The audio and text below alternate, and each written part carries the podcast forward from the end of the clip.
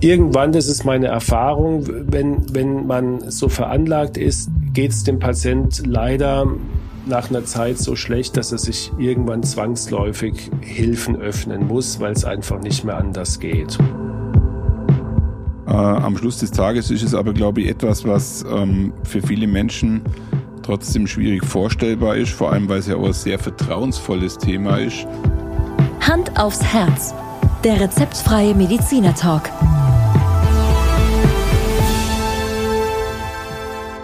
Hallo und herzlich willkommen bei Hand aufs Herz. Geschichten rund ums Herz mit professioneller Begleitung von Dr. Markus Knapp, dem Kardiologen unseres Vertrauens. Mein Name ist Thomas Krug und ich freue mich auf die heutige Folge. Ja, guten Morgen Thomas, hallo. Du hast jetzt äh, eine neue Begrüßung irgendwie eingebaut. Hab ich, wie kam es denn dazu? Ja. Tja, Markus, ich habe mir jetzt gedacht, nachdem wir, nachdem wir jetzt, glaube ich, heute die 69. Folge machen und ich gehe davon aus, dass du für den einen oder anderen mittlerweile wirklich eine Vertrauensperson bist, habe ich mir gedacht, baue jetzt mal so was richtig Neues in unsere Begrüßung ein. Also vielen Dank für die Blumen. Dann werde ich mal überlegen, ob ich, ob ich äh, für den Laien der Nation mir auch noch irgendwas Neues einfallen lasse nächstes Mal. Okay? Also lass ich, lass ich mich überraschen. Markus, wir ähm, schließen heute eine kleine Serie ab. Ja. Und zwar hatten wir ähm, vor, ja, mittlerweile, glaube ich, vier Wochen einmal mit dem Thema angefangen, ich bin herzkrank, na und, und haben dort einige Konsequenzen aufgezeigt. Ja, also an der Zahl bisher vier und heute machen wir die fünfte Folge. Richtig, genau. Ja, es war eine, eine Miniserie, die wir gestartet haben, um ja, allen Patienten zu, zu vermitteln, die äh, schon was am Herzen haben, die sich vielleicht auch sagen, okay, Mensch, ähm, jetzt ist das Kind schon in den Brunnen gefallen und ähm, jetzt muss ich mich meinem Schicksal so fügen und ergeben, dass das mitnichten der Fall ist, sondern dass es gerade jetzt drauf ankommt, ähm, für sein Herz was zu tun und deswegen auch der provokante Titel oder Ausspruch, na und? Fragezeichen. Genau. Genau. Und ich glaube, wir haben auch ganz interessante Rückmeldungen dazu bekommen, gerade weil der Titel so provokant war. Und ähm, ich glaube, das, was wir heute diskutieren, könnte durchaus auch nochmal sehr spannend sein, weil der eine sagt sich wahrscheinlich, was wollen Sie denn jetzt mit dem Thema hier nur anfangen? Und der andere wird wahrscheinlich sich sagen, naja, jetzt äh, machen Sie nur einen auf Erfolgstrainer. Wir unterhalten uns heute über mentales Training, Markus. Ja, weil das ich sage jetzt mal, um ein neudeutsches Wort zu gebrauchen, zu einer ganzheitlichen Therapie heutzutage einfach dazugehört. Und ich meine, äh, ich glaube, alle Zuhörerinnen und Zuhörer, die uns jetzt vielleicht noch nicht das erste Mal hören, wissen, wir, wir sind jetzt hier nicht äh, auf dem Esoterik-Trip oder, oder äh, sagen, äh, wir meditieren jetzt jeden Tag äh, drei Stunden und, und äh, machen Yoga und zünden Räucherstäbchen an. Ja? Ähm, darum geht's nicht, sondern es geht darum, ja. dass man, dass man, äh, wenn man herzkrank ist, was für Leib und Seele tut. Und ähm, wir haben immer wieder Themen, ähm, was in Richtung Psyche geht, weil wie wir gelernt haben, die Psyche und die psychische Einstellung zu, zu verschiedenen Erkrankungen und äh, Lebenssituationen eine ganz, ganz entscheidende Rolle spielt. Und das ist nicht nur jetzt ein Eindruck von mir und von dir im Alltag, ja. sondern das ist ja auch wissenschaftlich belegt. Und ähm, deswegen gehört es in diese Serie rein hat den, für mich zumindest den gleichen Stellenwert wie ähm, ich ernähre mich gesund zum Beispiel.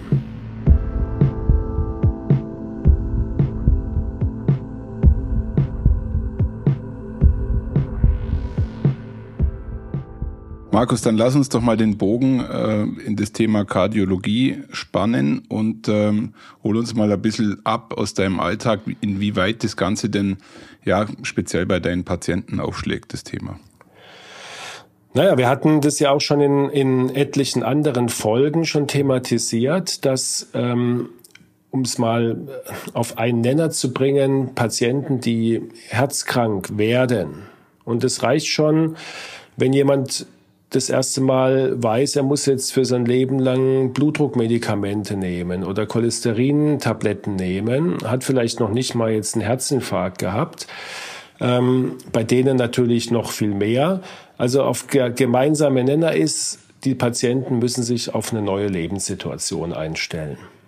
Es ändert sich was. Und zwar äh, eine Veränderung, die in die Richtung geht, aha, ähm, so könnte man es interpretieren, die schönen Jahre sind vorbei, jetzt kommt das Alter, jetzt kommen Tabletten, jetzt kommen Krankheiten, äh, jetzt kommen Eingriffe, Krankenhausaufenthalte und damit muss man zurechtkommen. Ich glaube, jeder Mensch in seinem Leben kommt irgendwann mal in diese Situation und darauf äh, muss man vorbereitet sein. Ich glaube, Markus, ein, ein wirklicher Auslöser ist tatsächlich, wie du es gerade angesprochen hast, äh, die Erkenntnis, man muss jetzt sein Leben lang Medikamente nehmen. Mhm. Das ist irgendwo was, wo, glaube ich, bei jedem irgendwie negativ äh, oder erkenntnisgewinnend ankommt und dann vielleicht auch die ein oder andere Reaktion erzeugt. Aber ich glaube, es gibt noch ein bisschen mehr, was äh, auf die Psyche schlagen kann. Richtig. Wenn es zum Beispiel dann ähm, wirklich auch schwerwiegende oder lebensbedrohliche Erkrankungen sind, also äh, es hat jemand einen Herzinfarkt gehabt, ähm, er wurde vielleicht sogar reanimiert, also eine, eine, eine Wiederbelebungsmaßnahme eingeleitet. Er hat vielleicht einen Schlaganfall gehabt, hat eine anhaltende Behinderung. Er hat eine Herzschwäche nach einer Myokarditis, die nicht mehr ausheilt. Er braucht einen Schrittmacher. Also ich könnte jetzt hier eine halbe Stunde Beispiele aufzählen. Ja, alle haben ja. gemeinsam, dass sie eine eine Lebenssituation verändern, meistens zum Negativen hin. Ja, bei manchen haben wir auch schon thematisiert, ähm, kommt dann ein Krankheitsgewinn durch. Aha, ähm, jetzt kümmert sich aber mal jemand um mich, Gott sei Dank. Auf einmal sind, sind die Kinder wieder mehr zu Hause oder die Enkelkinder und äh, guck mal, ich mache das für dich, das ist aber was anderes. Ähm, für den, für den Patienten einzeln ähm, ändert sich die, ähm, ganz klar die Einstellung zu seinem Körper und zu seiner bisherigen Gesundheit. Und unterm Strich geht es dann um die Annahme der Erkrankung, um die Annahme, dass die Gesundheit nicht ewig hält und ähm, dass man ein Vertrauen dann wieder aufbaut in die eigene Gesundheit, dass man nicht sagt, jetzt ist alles vorbei, jetzt muss ich ja Medikamente nehmen, ja, sondern auch trotzdem wieder Zutrauen kriegt zu seinen körperlichen äh, Fähigkeiten, zu seiner Gesundheit und last but not least natürlich auch Vertrauen aufbaut in die behandelnden Ärzte, die auch, wo, wo auch manchmal in solchen Situationen das Vertrauensverhältnis beschädigt ist. Aufgrund von Erfahrungen.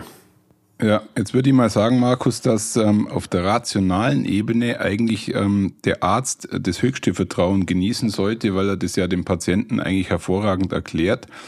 Ähm, hört sich erstmal gar nicht so, so schwierig an. Aber ich glaube, ähm, dass es für euch eine sehr, sehr schwierige Aufgabe trotzdem ist, den Patienten nach und nach wieder ihr Vertrauen in ihren Körper, in ihre Gesundheit, in ihre Zukunft zurückzugeben. Da sind wir schon wieder sehr stark bei der Psychologie, Kardiopsychologie schon wieder, oder? Ja, und du hast jetzt eben äh, kurz erwähnt, dass, dass das Vertrauen in Ärzte eigentlich unerschütterlich ist. Es ist aber äh, leider nicht so, lieber Thomas. Ja, das äh, zeigt einfach die Erfahrung und das liegt daran, dass ähm, ähm, erstens nicht, nicht jeder Arzt ähm, immer alles richtig macht, um es mal ganz vorsichtig zu sagen. Ja?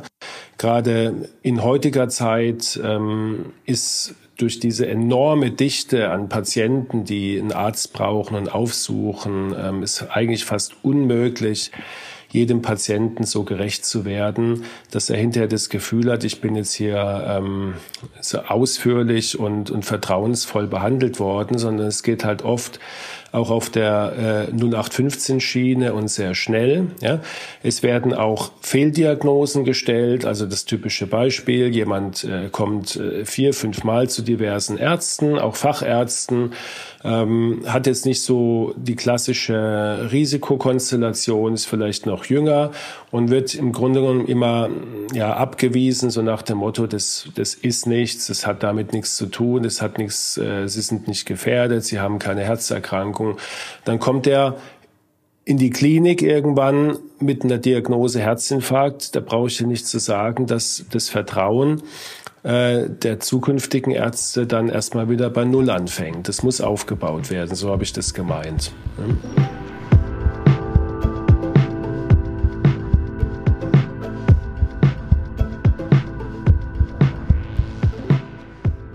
Zu deiner eigentlichen Frage, ähm, was ist, was ist so schwierig? Naja, die, ähm, wir, wir haben es mit Patienten zu tun. Da spreche ich vor allen Dingen die Männer an, die erfahrungsgemäß natürlich jetzt nicht so Kontakt zu, zu ihren Ängsten, zu ihren Gefühlen aufnehmen können oder wollen.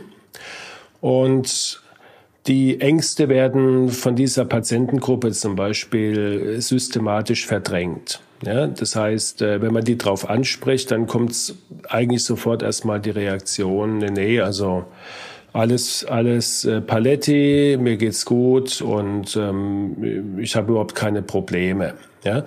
Ähm, wenn dann der Angehörige, die Ehefrau dabei sitzt, äh, sehe ich schon am Gesicht, ähm, dass das jetzt nicht so richtig äh, wahrheitsgemäß war. Ja, da muss man dann nachfragen. Mhm. Weitere Probleme ist, dass, dass man gewisse Erkrankungen, die eingetreten sind, nicht wahrhaben will. Ja, das ähm, sehen wir am häufigsten im Frühstadium bei, bei chronischen Tumorerkrankungen nach der Diagnose, dass man einfach ähm, aus Schutz, und das ist auch dann durchaus ähm, für eine Weile gerechtfertigt, das, das einfach von sich wegschiebt und, und so tut, als ob man diese Erkrankung gar nicht hätte. Ja? Ähm, mhm. Das ist dann, geht natürlich mit entsprechender Verdrängung und, und Verleugnung der eigenen Erkrankung einher. Das Problem dabei ist, wenn ich meine Krankheit nicht annehme und wenn ich mich nicht damit beschäftige, dann ähm, bin ich natürlich auch mit allem, was ich, was sonst dazugehört, Stichwort Compliance, hat man ja auch in den letzten Folgen, da bin ich dann oft ja. schlampig. Ja, dann nehme ich meine Medikamente halt nicht so, wie ich es muss, weil ich habe ja eh nichts, ist doch alles übertrieben. Ja, und dann äh, löse ich damit eigentlich eine, negative Spirale aus. Markus, lass uns an der Stelle vielleicht einmal ganz kurz ähm, noch etwas konkreter werden. Ähm, wie gehst du denn tatsächlich dann mit einem Patienten um, der gerade einen Herzinfarkt hinter sich hat? Ja, man muss ähm, mit dem Patienten das offen ansprechen. Man, man muss natürlich erstmal äh, ein Gefühl bekommen, welcher Patient sitzt da vor einem. Ist es jemand, der eben zu den Verleugnern, Verdrängern äh, gehört? Es gibt auch das Gegenteil, dass man sich in die Krankheit richtig, ich sage jetzt mal, reinarbeitet, äh, fast übertrieben. Ähm, dann sehr übertrieben ängstlich wird, ähm, sich nichts mehr zutraut, vielleicht sogar depressiv wird. Also man, man muss äh, in, in paar Minuten, das ist die Schwierigkeit, ähm, eine Evaluation machen, wie ist die Einstellung vom Patient zu seiner Erkrankung und muss, ähm, das sind wir wieder beim Stichwort Anamnese, muss halt gezielte Fragen stellen, ähm, nicht nur nach den körperlichen Symptomen, sondern auch nach seelischen Symptomen, also nach Ängsten. Wie gehen Sie denn jetzt damit um? Ist es für Sie ein Problem? Haben Sie Depressionen? Haben Sie so eine Lustlosigkeit? Ja? Und ähm, da kriegt man dann schon ähm, zum Teil sehr, sehr offene und ehrliche Antworten. Jetzt gehen wir mal davon aus, es, es passiert der Idealfall und ich glaube, Markus, der Idealfall wird äh, wahrscheinlich nicht die, die Masse bei dir sein, aber gehen wir einfach mal davon aus, du hast jetzt einen Patienten vor dir, der in dieser Hinsicht wirklich sehr, sehr kooperativ ist. Was würdest du dann als nächstes mit ihm machen? Also wenn jetzt jemand zum Beispiel ähm, offen und ehrlich sagt, ich, mich hat der Herzinfarkt total aus, aus der Bahn geworfen oder der Schlaganfall. Oder auch, ich komme damit nicht klar, dass ich jetzt hier Blutdruckmedikamente einnehmen muss. Ich bin doch erst 40. Ähm, dann, ähm, dann haben wir einen, einen sehr guten Ansatzpunkt. Ja? Ähm, dann frage ich noch ein bisschen weiter. Ich frage danach, ähm, wie ist denn der psychosoziale Rückhalt? Also wie, wie hat der Patient eine Familie? Hat er Kinder? Äh, wie ist das Arbeitsumfeld? Ähm, was macht er in seiner Freizeit? Einfach um mal zu gucken, ist er, ist er eingebettet? Ja? Ähm, wie sieht's mit negativem Stress aus? Wo sind die Stressfaktoren im Alltag? Ähm, und wenn wir die ganzen Informationen haben, dann können tatsächlich konkrete Maßnahmen besprochen und, und auch umgesetzt werden.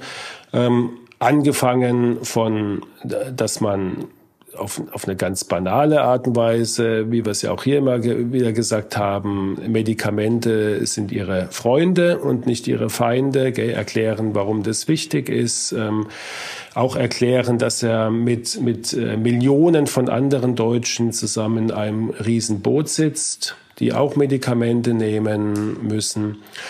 Und dann kann man natürlich je nach, je nach Befund auch äh, Dinge anbieten, gerade jetzt äh, Richtung mentale Arbeit, mentales Training.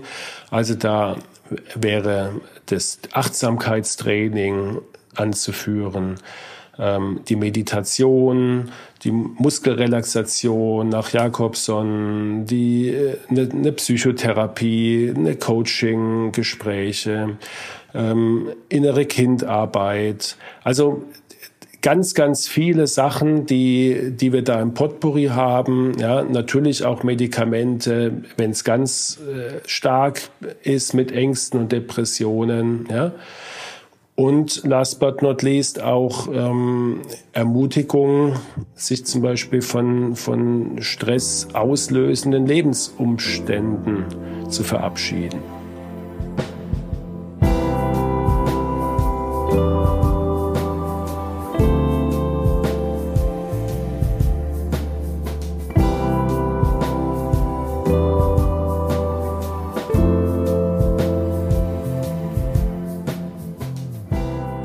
Markus, all die Dinge, die du jetzt gerade angesprochen hast, ähm, meine dazu gibt es mittlerweile auch stapelweise Podcasts über, über diese ganzen äh, Aspekte wie Coaching und inneres Kind und so weiter.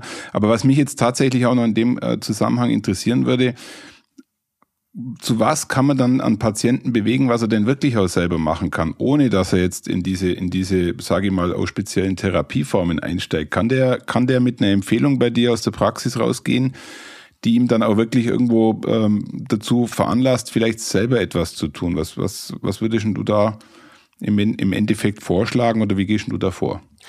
Ja, das ist eben, weil es ja so vielfältig ist, ist es natürlich individuell. Und diese Latte, die ich eben aufgeführt habe, ist ja im Grunde genommen jetzt äh, nicht, dass das jeder so bekommt, sondern jeder Patient nimmt aus diesem Einkaufswagen, um es mal salopp zu formulieren, das, was er braucht, auf was er jetzt ähm, mal Lust hat oder, oder einen Bedarf hat. Ähm, das kann bei, ich sage es mal, bei ganz einfachen Störungen, ähm, wie nehmen wir wieder das Beispiel Medikamenteneinnahme, hilft da oft ein Fünf-Minuten-Gespräch, wo man dem Patienten klar macht, ähm, warum er es macht und, und dass das jetzt nichts mit einer chronischen Erkrankung oder sonst was zu tun hat und auch seine Lebensqualität nicht beeinträchtigt und so weiter. Dann, dann sind die oft ähm, zufrieden und, und, und können dann sagen, gut, damit, damit komme ich klar. Ja? Bei schwierigeren äh, Sachen, sagen wir mal, eine, eine, eine Depression, eine Anpassungsstörung nach einem Herzinfarkt, da muss man in doch etwas längeren Gesprächen schauen, für was ist denn der Patient offen. Wenn ich bei manchen Patienten das Wort Medikament, äh, Psychopharmaka äh, in, die, in den Mund nehme, habe ich sofort eine Abwehrreaktion. bei vielen zumindest. Ja. Das gleiche gilt äh, Psychotherapie, weil das haben wir auch oft schon hier im Podcast besprochen. Das ist oft negativ belegt, weil der Patient meint, das brauche ich doch nicht, ich bin doch nicht plemplem und so weiter. Ähm, wir fangen oder ich fange immer bei den Basics an und, und was sagen wir mal, immer funktioniert, egal ähm, wo jetzt die Störung und wo das Problem sitzt, ist ein Achtsamkeitstraining. Das heißt, dass man über ähm, Meditationen, wo man sich also auf den Atem konzentriert äh, und, und achtsam registriert, äh, wie die Gedanken sind, wie das Umfeld ist, dass man da durch ein regelmäßiges Training wirklich ähm, im wahrsten Sinne des Wortes achtsam wird, Gefühle erkennt, die sich im Körper und in der Seele zeigen und im zweiten Schritt die dann auch zu akzeptieren. Also kann man das so sagen, dass äh, das Achtsamkeitstraining äh, so eine Take-Home-Message von dir ist? Also dass, die, die, dass du dieses schon sehr oft anwendest als Empfehlung? Das ist richtig, genau, weil es sozusagen eine eine Basis ist, gell? die ich übrigens auch jedem gesunden Menschen empfehlen würde. Ja, es ist, ähm, es ist ähm, in den letzten Jahrzehnten, auch da gibt es Unmengen von Literatur und äh, Apps und ähm, Kursen. Ähm, und das das kommt ja nicht von ungefähr. Also sehr viele Menschen, immer mehr Menschen äh, machen das. Das heißt, sich ähm, zehn Minuten am Tag Zeit nehmen und einfach nur bei sich zu sein. Ja, es gibt verschiedene Techniken. Das häufigste ist eben, es sind so Atemtechniken, aber man kann dabei auch ähm, zum Beispiel Yoga-Übungen machen, ja, oder einfach nur ähm, gar nichts tun. Also das gibt's verschiedene äh, Möglichkeiten. Entscheidend ist, dass man dadurch einen Zugang zu sich selber findet und natürlich auch zu seinen Ängsten, in dem Fall zu deinen vielleicht Krankheitsängsten oder Zukunftsängsten. Und ähm, die bemerkt, was, was viele ja, wir hatten das vorhin, dass viele Patienten verdrängen oder, oder gar nicht bemerken, dass es ihnen schlecht geht und vielleicht auch gar nicht wissen, warum es ihnen schlecht geht.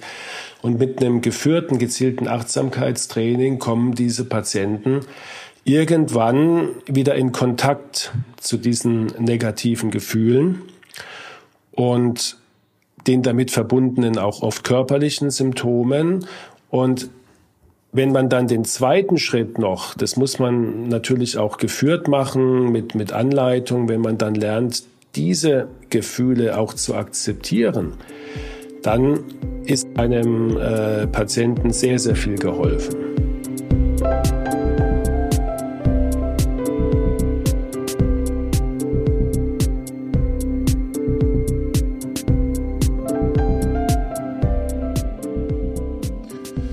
Markus, du sprichst, du sprichst, äh, du sprichst über das Achtsamkeitstraining sehr erfahren und sehr und sehr ähm, locker.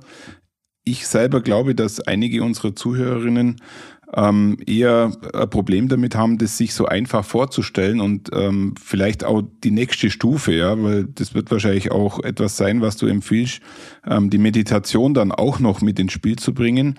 Also bei dir hört sich das sehr einfach an, ja. Also wenn, wenn ich dir jetzt zuhöre, während wir hier sprechen, dann bin ich schon achtsam ähm, balsamiert etwas und fahre schon runter, während ich dir zuhöre. Aber ich kann mir vorstellen, dass einige, die bei dir sitzen, äh, schon beim Achtsamkeitstraining aussteigen und wenn du dann vielleicht nur die Empfehlung Richtung Meditation gibst, könnte es noch schwieriger werden. Ja. Oder wie schätzt du das ein? Nein, da, da hast du vollkommen recht. Ähm, und das ist auch nicht, das ist auch nicht für jeden äh, jetzt mal primär geeignet, weil ähm, das bei vielen Patienten, wie wir vorhin schon gesagt haben, auch in den, den Touch des Esoterischen hat oder vielleicht den Touch, naja, das ist doch was für, für Weicheier oder sonst was. Also äh, es gibt diese Patientengruppe, die dafür erstmal primär nicht offen ist.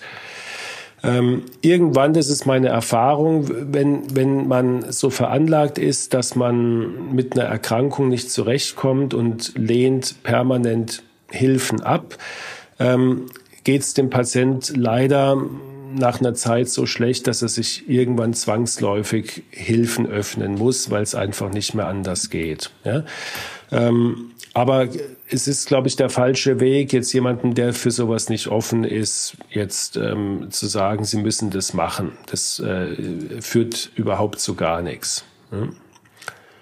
Also es ist im Endeffekt eigentlich, wie du es auch vorher schon angedeutet hast, einfach ein ein Potpourri an Möglichkeiten, die du anbietest und sagen wir mit deiner Erfahrung bietest du halt oder versuchst du das anzubieten, was beim Patienten, Patientin am ehesten genau. ankommen kann. Und du hattest vorher mal ähm, in dem in dem Potpourri von äh, Möglichkeiten etwas angesprochen, was mich persönlich auch sehr interessiert und zwar äh, inneres Kind. Ja, man hört das ja heutzutage auch immer wieder, immer öfter in vielen Zusammenhängen. Ich persönlich bin der Meinung, dass das Thema innere, inneres Kind oder innere Kindarbeit äh, schon was sehr tiefgreifendes ist. Vielleicht kannst du auch dazu nochmal ähm, ein bisschen eine Einschätzung aus deinem Alltag geben. Ja, das ist in der Tat eine sehr populäre Form äh, in den letzten Jahren. Es gab auch einige Bestseller zu dem Thema. Ähm, Markus, einen davon kenne ich. Das ist, äh, ich weiß gar nicht, dürfen wir das in unserem Podcast sagen, das ist der, der Carsten Dusse mit seinen drei Romanen. Der erste hat geheißen Achtsam Morden. Mhm. Genau, ähm, das ist zum Beispiel, der, der, der hat das sozusagen dann äh, ein Crossover gemacht und hat das mit einem Krimi verbunden. Ähm, ja. Also letztendlich, man, man hat es irgendwann inneres Kind genannt. Man könnte auch sagen, es ist ein Teil von mir. Man könnte auch sagen, es ist mein Unterbewusstsein. Ja, und um es ganz grob zu sagen, viele Reaktionen, die wir heute als Erwachsener immer wieder im Alltag bei uns beobachten oder oft beobachten wir es nicht, sondern unser Partner spricht uns drauf an, weil es oft Reaktionen sind, die dann zu Konflikten führen, entweder in der Partnerschaft oder in der, äh, in der Konversation mit seinem Arzt oder auch im, im, im äh, Freundeskreis bei der Arbeit, dass man also äh, Verhaltensmuster an den Tag legt, gelernt hat, die aus der Kindheit kommen. Und meistens sind es ähm, keine, ich sage jetzt mal, gesunden Verhaltensweisen, sondern Verhaltensweisen, die uns eigentlich schaden. Und das zu erkennen, wie wir reagieren und warum wir so reagieren und ähm, dann mit ähm, sag mal, in diesen, in diesen Reaktionen mit dem Wissen dann eine Heilung anzustreben, die in die Richtung geht, ähm, ich brauche eigentlich nicht immer auf meine bisherige Art und Weise ähm, zu reagieren. Ich werde es jetzt gleich mal mit einem Beispiel belegen, also es ist nicht so abstrakt, sondern ich werde ähm, jetzt zum Beispiel äh, ein negatives Gefühl, das bei mir hochkommt, einfach mal annehmen und nicht gleich ähm, mit einer Reaktion beantworten. Das ist dann die, die Arbeit, die man natürlich nicht alleine hinbekommt, sondern das, das muss dann äh, mit einem Therapeuten oder mit, ähm, gibt auch sehr gute Apps oder Online-Kurse. Ja? Also das kann man natürlich nicht alleine machen. Ja? Also jetzt zum Beispiel, äh, nur mal um das mal als, als Beispiel zu sehen, ich ähm, bin also jemand, der ähm, auf eine Diagnose, die ich bekomme und eine Arztempfehlung, bin ich jemand, der sofort mit einer, mit einer negativen Reaktion reagiere.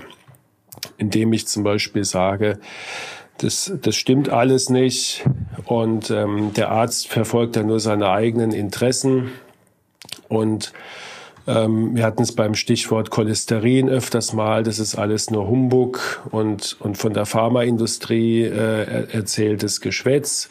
Ich brauche das nicht. Ähm, wenn ich immer so reagiere, wäre jetzt, wäre jetzt die Arbeit zu sagen, ähm, was steckt denn da dahinter? Wo kommt denn das Misstrauen her? Ja, wo mhm. ähm, und dann geht man in diese Arbeit rein, äh, guckt, wo habe ich denn schlechte Erfahrungen gemacht, was ist denn vielleicht so eine Art Urtrauma gewesen, gell? Ähm, und vielleicht äh, komme ich dann irgendwann mal zu dem, zu dem Hinweis, dass ich vielleicht als Kind oder als Jugendlicher extrem schlechte Erfahrungen bei einem Arzt gemacht habe, der vielleicht zu mir gesagt hat, ähm, wenn Sie weiter so dick sind, dann, dann sterben Sie in den nächsten zehn Jahren. Es, es gab solche oder es gibt solche äh, Kollegen, die, die sowas raushauen, ähm, selten, aber es gibt sowas. Und dann kann sich auf sowas eine, eine Reaktion ausbilden, die dann durchaus das Leben lang äh, als, als falsche Wahrheit, ähm, also ich, ich, ich bin im Grunde genommen ähm, zu, zu, dick und ich werde sowieso äh, sterben. Gell? Und das wird dann zu so einer Art Wahrheit und nach dieser Wahrheit lebe ich dann weiter. Ne?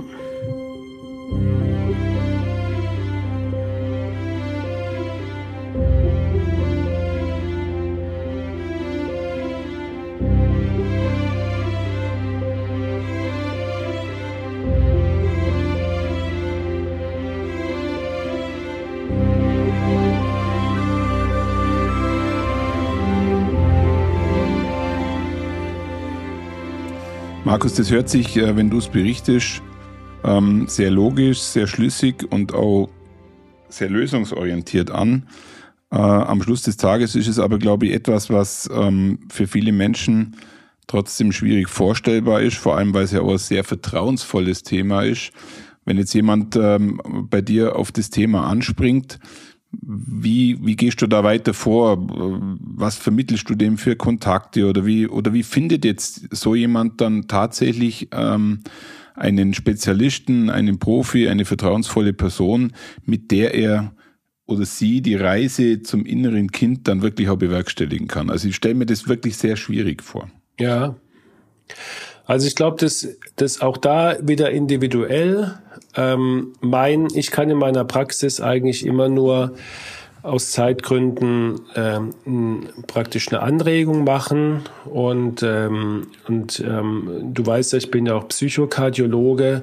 Wir haben die Möglichkeit ja. dann auch in einem Gespräch, das dann auch mal eine Stunde geht, ähm, wirklich in die Tiefe zu gehen, um herauszufinden, was will der Patient, was braucht der Patient und wenn er dann sagt, ich ähm, möchte jetzt ins mentales Training einsteigen, egal was es ist, dann kann ich natürlich schon einige Tipps geben. Ja, entweder auch da wieder individuell, dass man mal mit mit sehr guten Handy-Apps ähm, geführte Meditationen durchführt. Das reicht für den Anfang vollkommen aus. Ähm, es gibt Internetprogramme.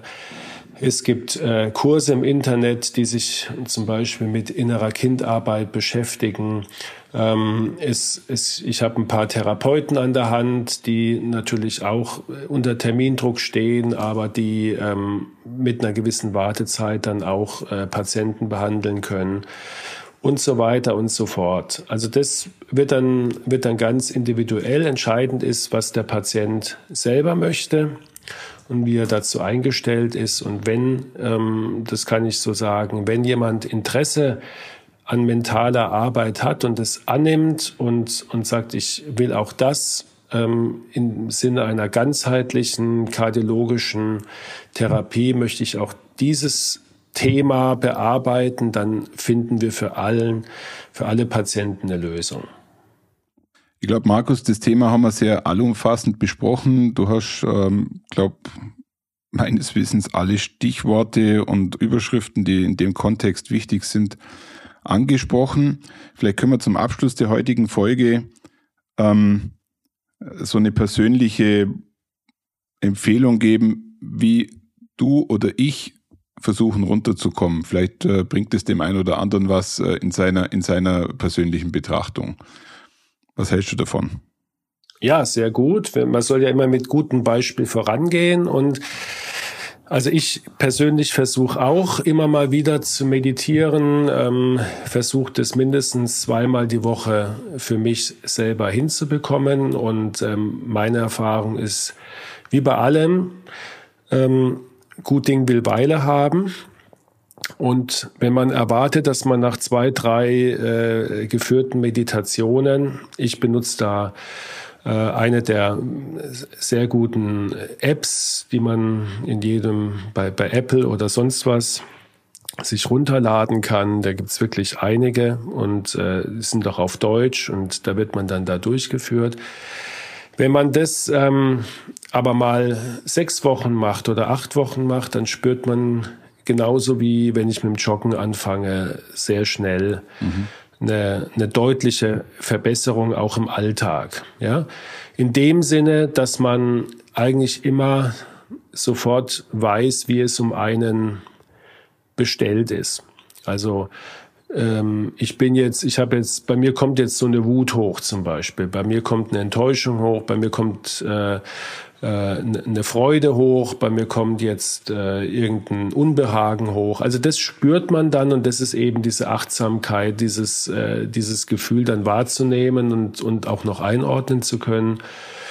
Ja, und ansonsten ähm, Entspannung haben wir auch schon ein paar Mal für uns thematisiert. Ähm, das, was, was einem wirklich Spaß macht und in die Entspannung bringt. Ich glaube, da ist die Bandbreite so groß. Der eine hat eine Briefmarkensammlung, der andere muss sich auspowern im Wald und der dritte legt sich ähm, äh, Hardrock-Musik ein. Der vierte äh, geht abends in die Disco und tanzt sich aus.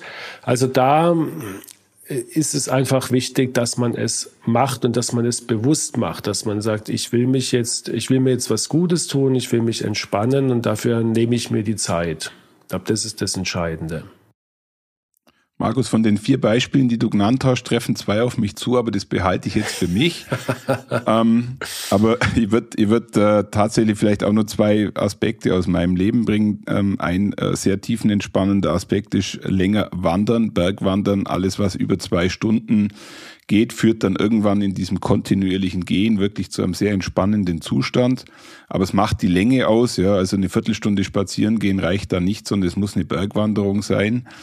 Und das zweite äh, Beispiel äh, kann eine längere Autofahrt sein. Du weißt, dass ich beruflich sehr viel Auto fahre und äh, auf der Autobahn ein Tempomat auf 120 einstellen und einen guten Podcast anhören, hat für mich persönlich einen sehr entspannenden Faktor. Ähm, ich höre allerdings nicht unseren eigenen Podcast an, sondern äh, höre mir dann alles Mögliche, was in dieser Welt angeboten wird, an. Sehr gut. Ja, das ist, glaube ich, für viele jetzt was Neues, dass Autofahren auch was Meditatives hat. Ja, guter Aspekt.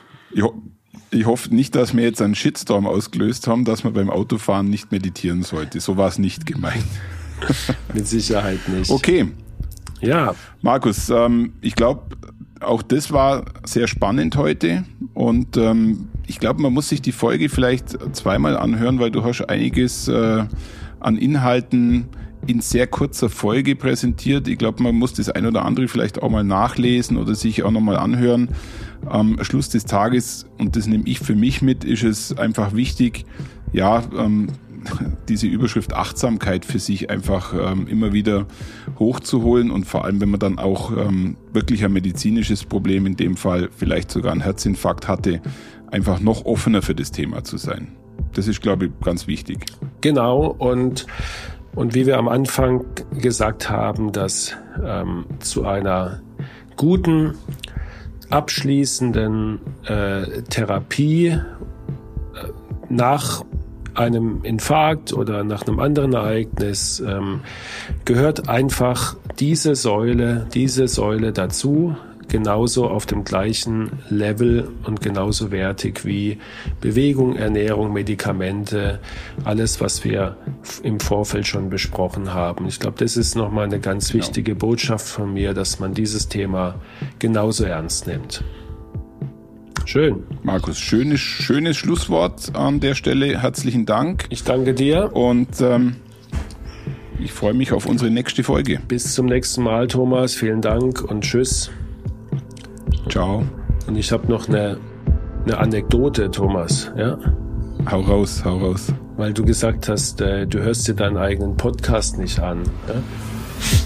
Das, ja. Äh, Reinhard May, den du kennst, hat ja irgendwann mal erzählt, das Schlimmste, was man ihm immer antun konnte, war, wenn man, äh, wenn er essen war, wenn man ihn zu seinem Schnitzel, das er gegessen hat, auch noch eine Platte von ihm aufgelegt hat. Konnte er einfach nicht zu Ende essen. ich, kann das, ich kann das verstehen, wobei, wobei mittlerweile können wir unsere Stimmen, glaube ich, ganz gut hören. Das ist auch schon was, das hat sich äh, positiv entwickelt. Aber ich kann auch nicht essen, wenn ich meinen Podcast nebenher hören würde. Übrigens habe ich dich vor kurzem ertappt, wie du, wie du achtsam entspannst. Mhm bin ich bei dir daheim vorbeikommen und habe äh, fünf Minuten vor der Türe geklingelt, geklopft und sonst was gemacht, aber du warst in deinem Haus in einer Lautstärke mit ähm, irgendeiner Rockmusik gefangen und ich glaube, du warst mental gerade irgendwo auf Wolke 7 ja, unterwegs. So ist es, hast mich ertappt. Schauen Sie mal bei uns vorbei unter www.handaufsherz-podcast.de und bleiben Sie immer über uns auf dem Laufenden auf unserem Instagram-Account. Hand aufs Herz, Ihr rezeptfreier Mediziner-Talk rund ums Thema Herzgesundheit.